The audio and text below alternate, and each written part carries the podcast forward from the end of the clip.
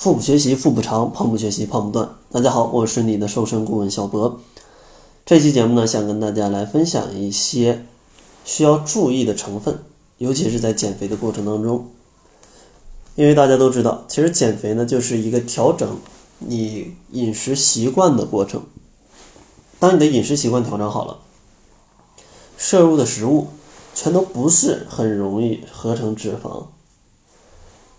而且有利于身体去燃烧脂肪的话，那这个时候你自然是非常容易减肥的。那究竟哪些成分是咱们需要注意的呢？接下来就来给大家来分享。第一个呢，就是一定要建议去食用少盐的食物。食盐的主要成分呢就是氯化钠，除了给我们提供味道之外，还有一个比较作用啊重要的作用，就是调节体内的。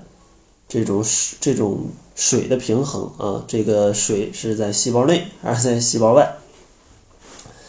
所以说，当你的饮食过咸，你的钠离子摄入过多，机体为了维持正常的渗透压，就会在身体里去驻留更多的水分，这样的话非常容易造成水肿，导致体重上升，身材看上去浮肿。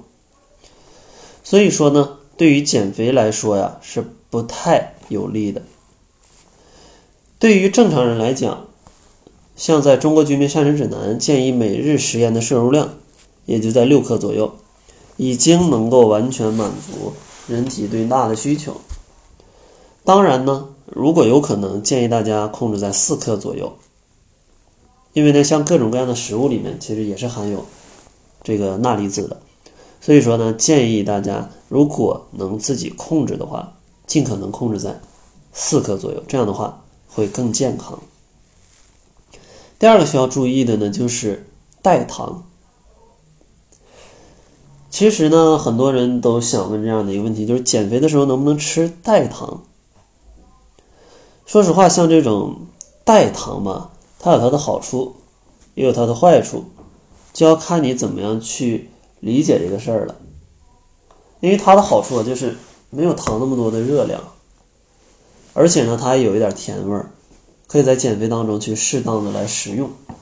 但是吃多了呢，也可能会带来一些问题，可能会让你对这些食物它会比较上瘾啊，跟吃糖有这种同样的这种感觉。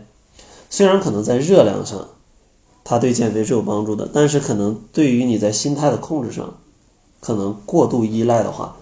会有一些问题，所以说呢，像这种代糖，它是比你吃糖要更利于减肥的。但如果吃的多了，也是会影响你的生活的。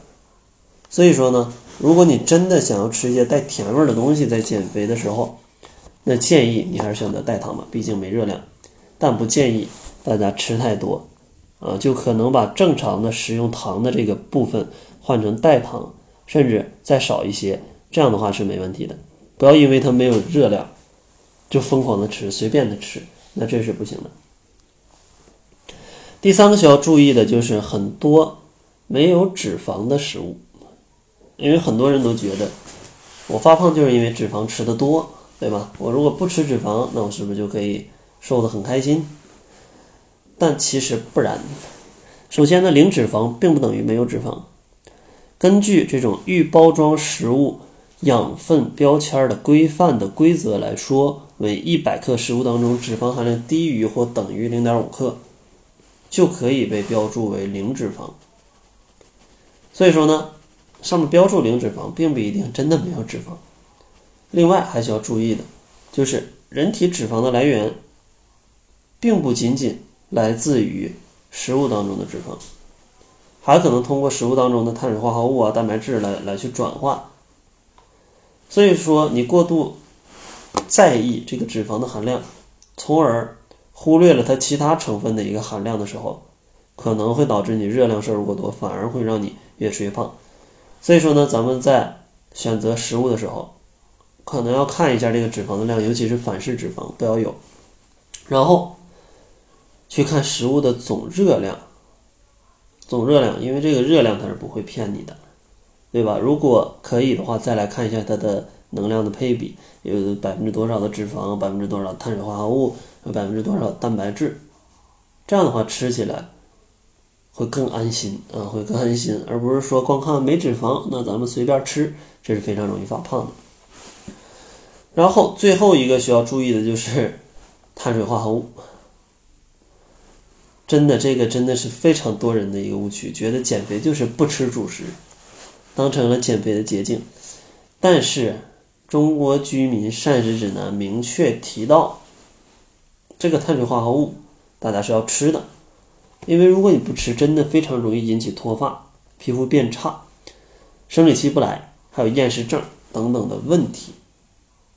所以说，对于碳水化合物的态度，咱们在减肥的过程当中，应该是选择。适量的吃，啊，适量的吃。按照中国居民膳食指南，可能大家每天吃个一百到两百克的一个主食的量就可以了。然后呢，主食咱们尽量选择一些粗粮、一些全谷物，比如说啊，土豆、地瓜、燕麦、什么玉米、各种的豆子，这样的一些粗粮，红米、黑米、糙米，这些粗粮类的主食，它不仅营养价值高。对健康更有益，同时呢，它的饱腹感啊，相同饱腹感情况下的热量要比白米白面要低，是更利于减肥的。这一点我在节目里也反复强调。所以说，主食千万不要不吃，要吃的话吃点粗粮，然后咱们适量，对于减肥是没有影响的。当然，如果你长期节食的话，那可能今天讲的这些内容。呃，有一些是不适合你的，因为如果你长期节食，哪怕吃一点点主食，可能也是会反弹的。但是你也要坚持去吃主食，哪怕反弹，因为你如果一直不吃的话，你只会让你的这种代谢越来越差，身体越来越差。等待着你的必定是反弹，所以说还不如早一点去恢复自己的身体，哪怕反弹一点，至少身体是健康的。也希望呢大家记住今天给大家分享的这四点。少盐的食物，然后适量的代糖，不要过度纠结脂肪，不要不吃主食。然后在节目的最后呢，如果你还是不知道怎么减肥的话，我为你整理了一份系统减肥的技巧，里面包含减肥心态、减肥运动、减肥饮食，怎么制定减肥计划，以及暴饮暴食要怎么处理的一些注意事项。然后这篇文章呢，差不多有一万字左右。